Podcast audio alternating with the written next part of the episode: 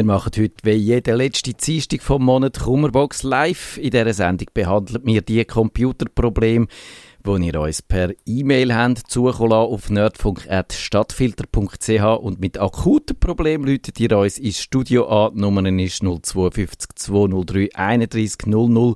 Ihr könnt auch unseren Discord-Channel benutzen, bit.ly slash nerdfunk, alles klein geschrieben. Da kommt ihr auch bei mir direkt auf dem Tablet raus und könnt Fragen stellen. Und da ist der DigiChris. Der DigiChris ist da.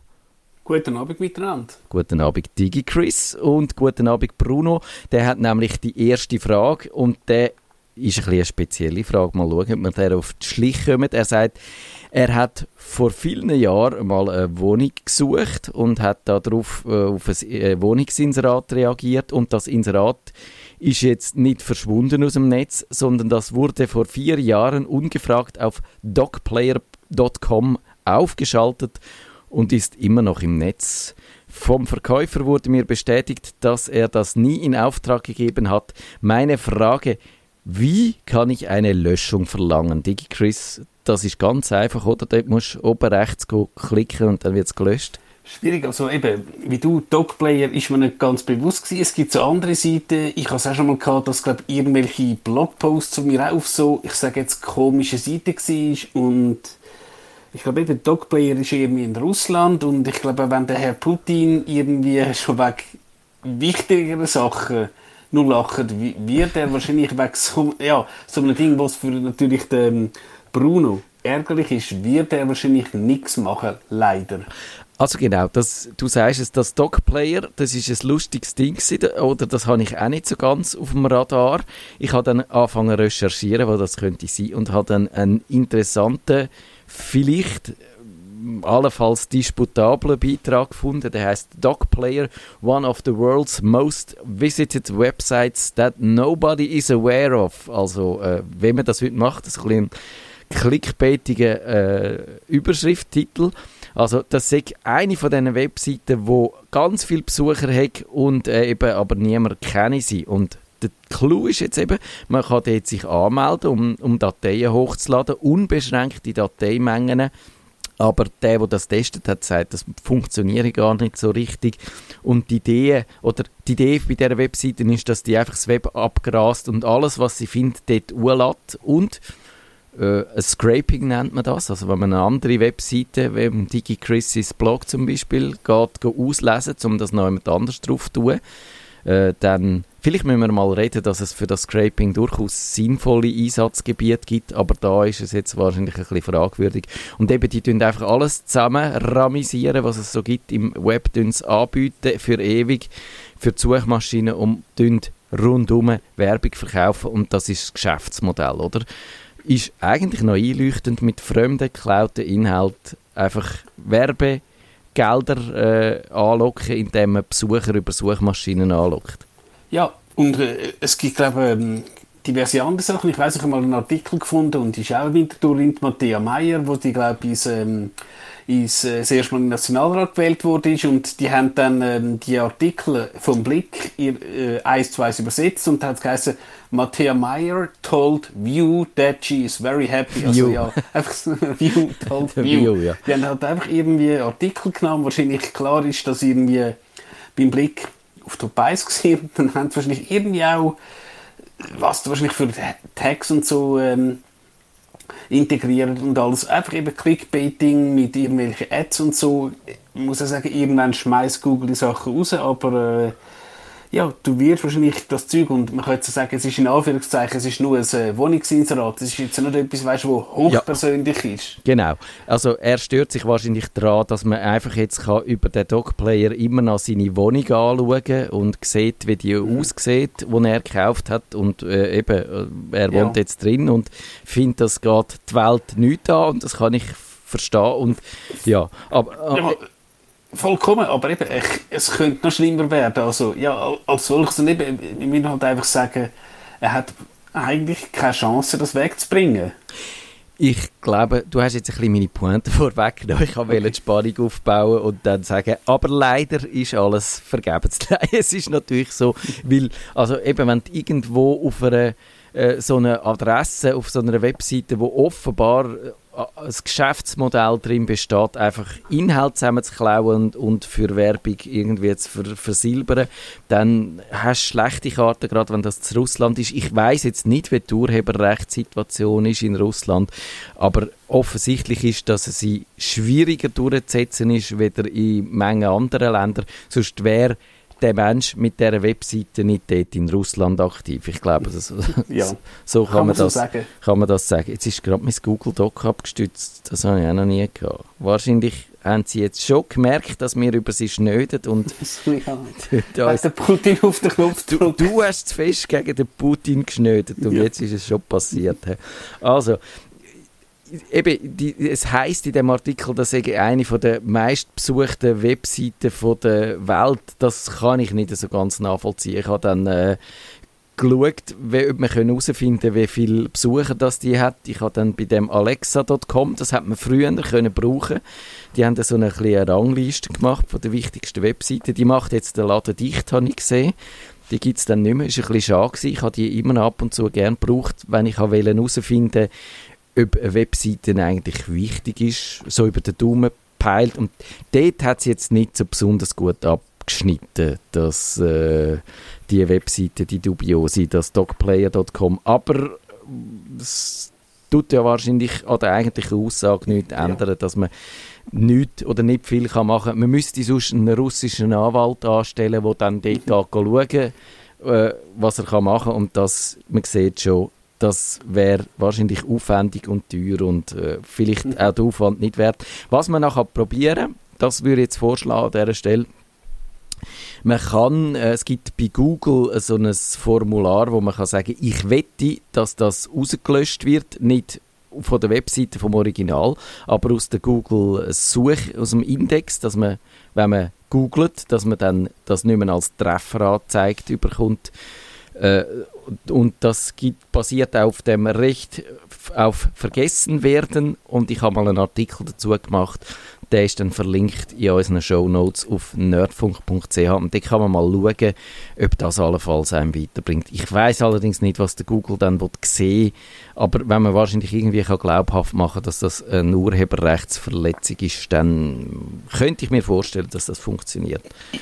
Ist schwierig, weil ich, ich, ich habe mal einen Fall gehabt, wenn ich wirklich einen Artikel von meinem Blog weg, weg haben also haben wir geschrieben, könntest du nicht wegnehmen, ich gut, mache ich. Habe noch von meinem Blog gelöscht, ist natürlich noch der gewesen. Und bis, bis der wirklich weg war, ja. eben mein, mein, mein eigener Domain, mein eigener Blog, ist locker zwei Wochen gegangen. Und eben, es war mein eigener Blog. Ja. Ja, ja, das kann schon sein. Und eben, also das scheint auch ein Geschäftsprinzip zu sein. Ich habe jetzt gesehen, ich finde auch immer mal wieder äh, von meinen eigenen Artikeln dann Übersetzungen auf Spanisch und auf Französisch und so, wo wahrscheinlich mit DeepL oder so gemacht werden, automatisch. Und die stehen dann einfach im Netz und ich habe mich schon gefragt, ob dann mein Arbeitgeber äh, eigentlich nicht dagegen einschreiten will, aber äh, bis jetzt scheint das immer noch zu funktionieren. Und ist, wahrscheinlich ist es dann auch immer so eine Abschätzung, wie viel verdienen die, was schadet dir das und äh, wie groß ist der Aufwand.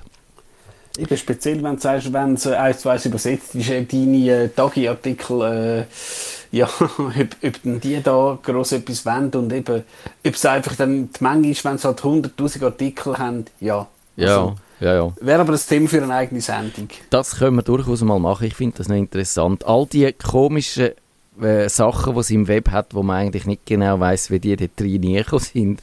Das wäre das Thema. Aber jetzt gehen wir zu der Linda, die sagt, ich habe eine Rückzahlung aus einer Investition verlangt und erfahre nun, dass das Geld in der Blockchain gespeichert ist und für eine Auszahlung eine Connection hergestellt werden muss. Konkret heißt das, ich müsse einen Betrag um die 15% einzahlen, dann würde der gespeicherte Betrag einschließlich dieser Einzahlung an mein Konto ausgezahlt werden. Kann es stimmen, dass ich etwas einzahlen muss, um Geld, das ja mir gehört, ausbezahlt zu bekommen? DigiChris, kann das stimmen? Da würden bei mir jetzt alle Alarmglocken läuten. ja. Das klingt wirklich, also, ähm, der Fisch stinkt, oder wie sagt man? Ja, genau. Also wir haben nicht den Kevin da, er ist ja ein Kryptowährungsexperte und Blockchain-Guru. Er hätte da uns können aufklären aber ich glaube, das ist die, man, man kennt ja die Masche von dem sogenannten Vorschussbetrug und der funktioniert genau so, oder? Der sagt, ja, hallo, ich äh, bin der Erb Nachlasser von irgendeinem reichen Scheich, der gestorben ist und 35 Millionen hinterlassen hat. Und zwar dir. Und wir würden die dir gerne überweisen. Aber dass wir so die Administration können abwickeln für die Überweisung, würden wir zuerst so ein paar hundert Franken brauchen von dir. Und dann findest du, oh ja, 35 Millionen, da investiere ich gerne ein paar hundert Franken. Und dann äh, ist der erste Teil findet dann statt und der zweite Teil dann eben mehr mit diesen 35 Milliarden oder Millionen oder ist egal, wie viel beschissen werden äh, so oder so. Also ich glaube, äh, wir müssten einen Jurist da Detail anschauen lassen, wahrscheinlich, aber vor allem auch, also wenn das Geld ihr zusteht, dann kann man nicht angehen und sagen, du musst jetzt aber zuerst ja. noch etwas leisten. Ja. Und würde ich jetzt auch sagen, je nachdem, wie viel Geld es geht, dann da tatsächlich, wenn es jetzt, ich sage jetzt, im fünfstelligen Betrag geht, dann lohnt es sich vielleicht wirklich einen Anwalt zu nehmen und das mal ein bisschen äh, genauer anzuschauen. Ja, würde ich auch sagen, weil also wenn jemand mit so einer Masche kommt, dann tönt das äh, schwer nach Betrug und eben, wir kennen jetzt die Hintergründe nicht ja, von dieser Geschichte. Äh, nur weil sie sagt, eben ein Betrag, der mir zusteht, also dann muss doch irgendwie, weißt du, eine Geschäftsbeziehung sein. Genau. Das ist jetzt ja nicht so für mich wie ein klassischer Phishing-Mail. Wegen dem würde ich sagen, wenn es tatsächlich ein grösserer Betrag ist, ja, wirklich Anwalt nehmen, weil dann lohnt es sich vielleicht wirklich und sie weiss wahrscheinlich vielleicht auch, wer das war. Ja, absolut. Also das würde ich auch so interpretieren. Und eben, äh, dass, wenn jemand mit so einer Masche kommt, dann hat man das Gefühl, dass er erstens die, das Geld nicht zurückzahlen will und zweitens äh, ja eben sogar noch mehr Geld rausholen und das stinkt schon derartig nach Betrug, dass man eigentlich, glaube ich, nicht sollte länger zuwarten, sondern dann da mal äh, die rechtlichen Möglichkeiten ausschöpfen. Aber eben, wir sind keine Juristen, wir sind keine Rechtsberatung da im Nerdfunk, wir können technische Sachen beantworten und wir können sagen, auch wenn der Kevin nicht da ist, Blockchain funktioniert eigentlich nicht so. Es gibt ein bisschen Gebühren, aber die sind ja, äh, das ist eben auch so, dass, dass ja die Blockchain eigentlich sich vom allein managt, also dass da nicht irgendein Institut dahinter steht, wo jetzt äh, reich werden damit, wenn man das den Banken zumindest könnte unterstellen, sondern dass die eigentlich sich so selber aushalten und darum auch ein bisschen Gebühren braucht man, wenn man, wenn man so eine Blockchain oder so eine Kryptowährungswechselstube ist, aber, aber eben nicht so viel, dass das in diesem Bereich sich würde, äh, bewegen. Also, dann Chantal sagt, nach einem kleinen Sabbatical geht auch für mich das Arbeitsleben wieder los. Aufgrund der aktuellen Situation würde ich wohl gern einige Zeit im Homeoffice verbringen. Ich habe schon einen guten Bürostuhl, ein Pult ist bestellt, Laptop wird mein Arbeitgeber zur Verfügung stellen, aber Monitor möchte ich eigentlich einen eigenen. Was würdet ihr da empfehlen? Ich, habe, ich bin keine Grafikerin, sondern werde wohl typische kaufmännische Aufgaben erledigen. Word, Excel. 4K fragt sie, muss das sein? Wie sieht es äh, um meine Augen aus, wenn ich äh, einen ganzen Tag lang muss in einen 4K-Monitor schauen? Ich weiß jetzt nicht. DigiChris sind 4K anstrengender als 2K zum reinschauen? Nein, glaube ich nicht. Also eben, wie, wie Chantal, ähm, nein, ähm, ich glaube einfach auch die Frage ist so, wo sie mir halt gestellt hat, 4K und ich würde sagen, wenn du jetzt einen Monitor kaufst, würde ich sagen, dann ist es praktisch keine Frage, dann machst du 4K.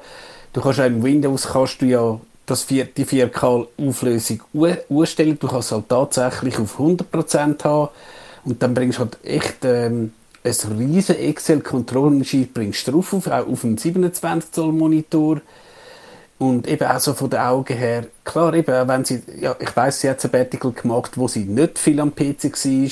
Und ja, klar, es ist wahrscheinlich eine Ungewöhnung, wenn du tatsächlich acht Stunden im Bildschirm schaust. Ich ja. meine, das sind sich klar, da sind wir uns jetzt wahrscheinlich von unserer Arbeit daran gewöhnt, aber wenn du das natürlich äh, ein Zeit nicht mehr gemacht hast, ist das ähm, eine Ungewöhnung. Und ich habe ihr auch gesagt, ich würde jetzt nicht gerade einen 100 Franken Monitor äh, kaufen, aber äh, eben, sie hat mir, ähm, glaube zwei Angebote von ähm, Dell und von HP geschickt. Muss ich sagen, das sind ja grundsätzlich, wie man sagen, gute Hersteller, ja. also für, für Office-Sachen. Und eben 27 Zoll habe ich ja gesagt, eben, misst mal deinen Bürotisch aus, ob es eben auch klappt, weil klar, du könntest ja einen 32 Zoll draufstellen, dann du je nachdem vielleicht äh, mit der Blumenvase oder so ein bisschen knapp, also misst das einfach schnell. Und eben, sie hat jetzt mir vier ähm, Geräte geschickt von einem grossen Retail-Hersteller, also von einem grossen Versandhändler in der Schweiz und ich muss sagen, ja, sie haben mir ein Ding geschickt, das mit 380 Franken ist, 4K, ja. muss ich sagen, das ist eben für Office-Sachen würde ich sagen, lange das eben. Schau einfach, dass du gut sitzt, dass tatsächlich, wenn du im Homeoffice bist, dass du sonst ähm, gewisse Sachen hast, dass du mal ein bisschen rauskommst und so, aber äh, würde ich sagen, ja, also 200 Franken für einen, äh, oder 250 Stutz für einen halt ähm, Full HD und dann halt 100 Stutz mehr für 4K, würde ich sagen, die 100 Stutz sind sicher nicht blöd, das kann man blöder investieren. Ja. Also eben, man sieht da wirklich bei diesem Monitor im High-End-Bereich wird es natürlich wirklich knifflig. Und dann kann man dort auch äh, so Glaubenskrieg lostreten, wie gross müssen sie jetzt wirklich sein, äh, müssen sie äh, Bogen sein, so curved oder wie auch immer, da gibt es dann wirklich äh, äh, natürlich unterschiedliche äh, Ansichten. Ich würde jetzt auch sagen, also allzu, zuerst muss man mal wirklich wissen, wie wäre die optimale Größe, weil wenn, ich finde, wenn ein Bildschirm zu groß wird, dann finde ich auch meine Fenster nicht mehr und so. Ich finde das gar, gar nicht so ideal. Also äh, ich würde dann eher dann mit meinem Laptop vielleicht den Laptop-Bildschirm fürs eine, für irgendein äh, ein Browserfenster und dann äh, den, einen Monitor, einen externen noch für irgendein äh, Arbeits- oder Anwendungsprogramm benutzen oder so. Das könnte man machen. Aber eben, Größe ist wichtig. Dann würde ich noch so ein bisschen auf die Anschlüsse schauen da kommt es ein bisschen darauf an, was man dann will. HDMI ist viel vertreten. Je nachdem hast du halt vielleicht noch äh, so ein bisschen einen älteren Anschluss, den du brauchst. Und sonst, heutzutage, wenn du einen modernen Laptop hast, ist es sicher gut, wenn der äh, Monitor schon USB-C kann. Mhm. Weil dann, dann bist auch, kannst du vielleicht sogar dein Handy anhängen, wenn du das willst machen oder so. Wäre allenfalls... Zum Aufladen, ja, ja. Oh, genau, zum Aufladen und äh, nicht unbedingt zum den Handybildschirm nicht so groß haben, obwohl das gab vielleicht sogar mit dem einen Gerät. Also äh, Samsung macht, glaube ich, so Sachen, habe ich aber nie wirklich ausprobiert und würde es jetzt auch nicht so äh, empfehlen. Und was ich auch noch mal, wo doch das Stichwort Samsung gefallen ist, mein Kollege, mein Gespöntli, der Raphael, hat beim Tag jetzt einen Monitor getestet, wo auch noch gerade kann äh, so ein bisschen Smart Fernsehen Technik eingebaut hat und auch kannst drahtlos brauchen über das Airplay via, äh, also via Mac oder via iPhone oder über Chromecast via Google. Gerät und dann könntest du den auch zur Not zum Fernsehen schauen brauchen und zum, äh, ja, zum, zum drahtlos deine Geräte betreiben. Ist die Frage, ob man das braucht. Äh, ich würde jetzt das nicht brauchen, weil ich nicht unbedingt in meinem Büro Fernsehen schauen, wenn ich gerade direkt nebendran im, im Wohnzimmer einen richtigen Fernseher habe. Aber ja. da kann es ja äh, andere Leute geben mit anderen Geschmäckern und de, ja, dann ist es gut, wenn man einfach weiß, dass es die mhm. Möglichkeit gibt. Ja.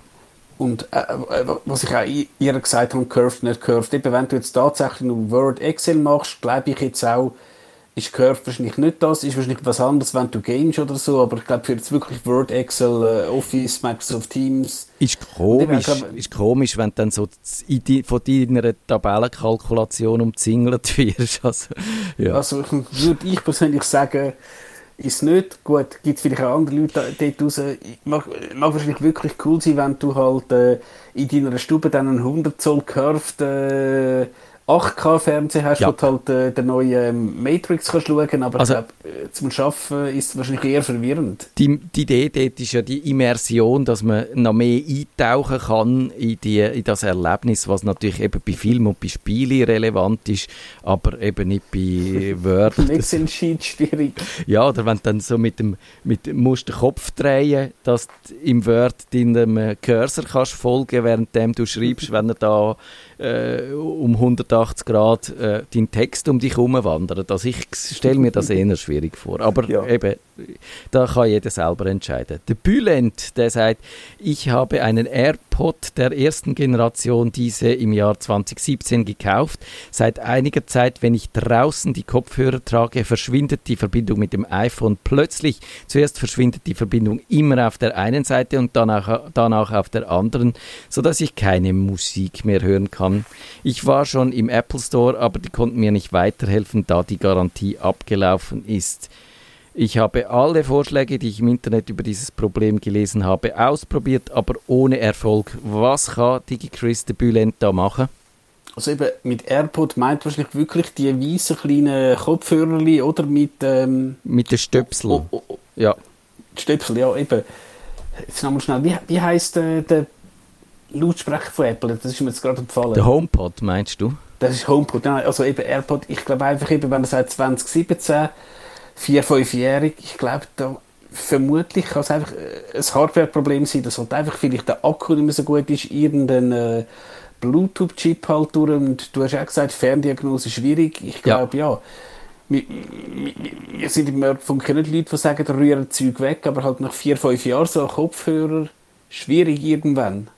Genau, also ich würde auch vermuten, das liegt daran, dass die, ich meine, das sind winzige Akkus, die in diesen Kopfhörerinnen drinstecken und die heben einfach nicht ewig.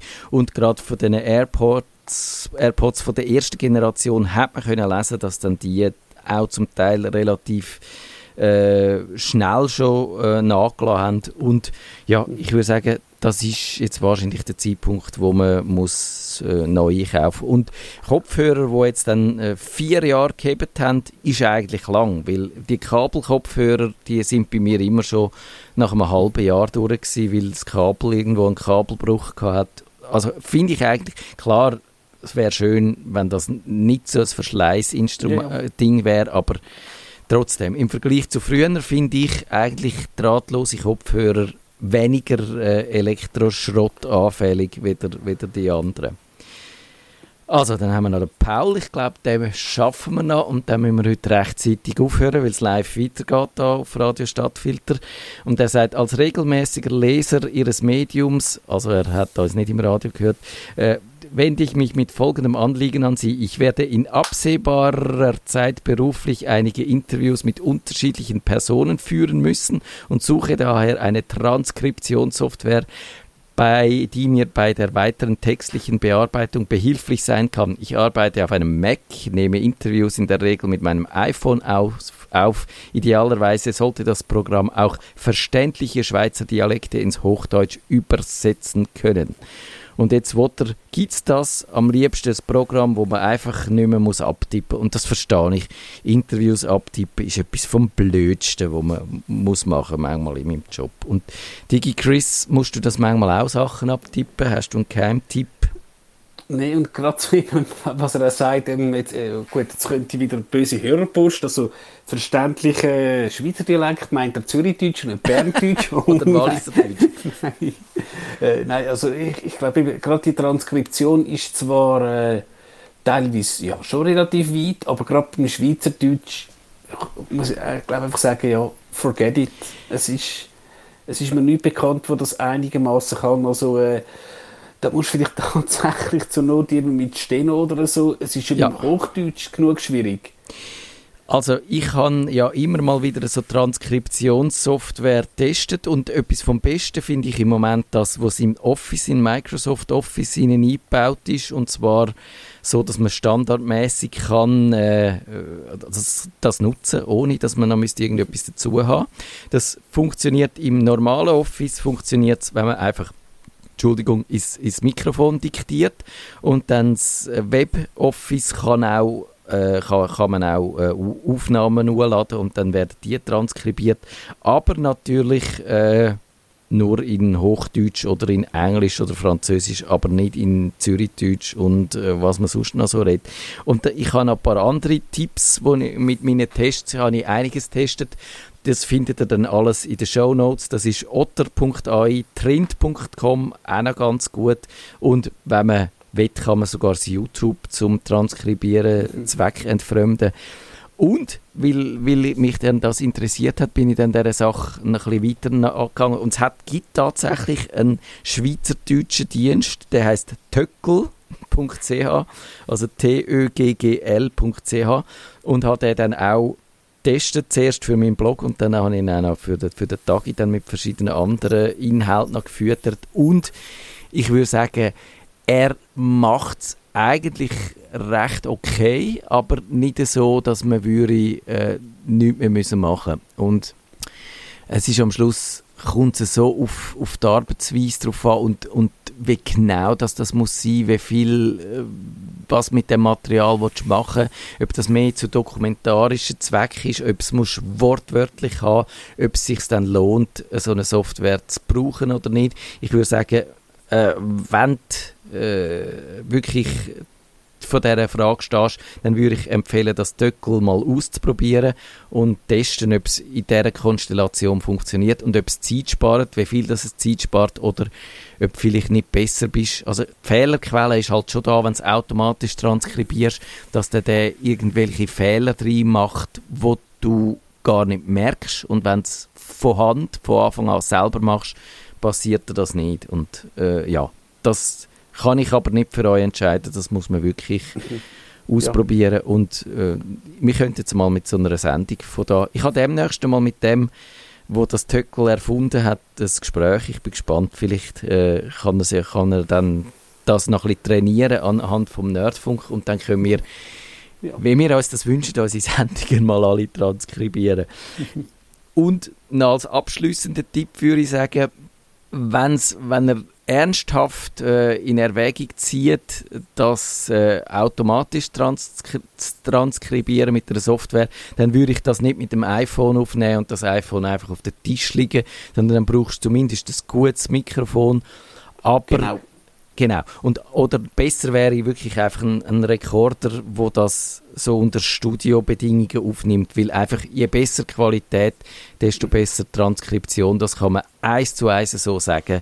Und äh, ja, mit der Telefonaufnahme kannst du es, glaube ich, vergessen. Sonst noch ein Nachtrag? Ja. Nein, äh, würde ich nicht sagen. Und eben, wie klar, auch gerade bei so Interviews, je nachdem natürlich, ähm, um was es geht, du wirst eh händisch müssen bearbeiten. Eben, das kennst du besser als ich. Du wirst dem Interviewpartner das Interview müssen geben. Hey, darf ich jetzt das so in Zeitung XY geben? Das wirst du so oder so machen. Und dann wird er vielleicht sagen, ja, nein, das habe ich nicht so gemeint. Also, manuelle Nachar Nacharbeit wirst du so oder so haben. Genau. Und in einer Woche geht es um Podcasts. Dann tun wir dann unseren grossen Disput, wo der Kevin und ich in unserer letzten Sendung letztes Jahr hatten, noch zu Ende führen. Ich glaube, das verspricht spannend zu werden. Bis dann, ja. habt's gut. Macht's gut. Nerdfunk. Wenn ihr den Nerdfunk zu wenig nerdig seid, reklamiert sie auf nerdfunk.stadtfinder.ch. Nerd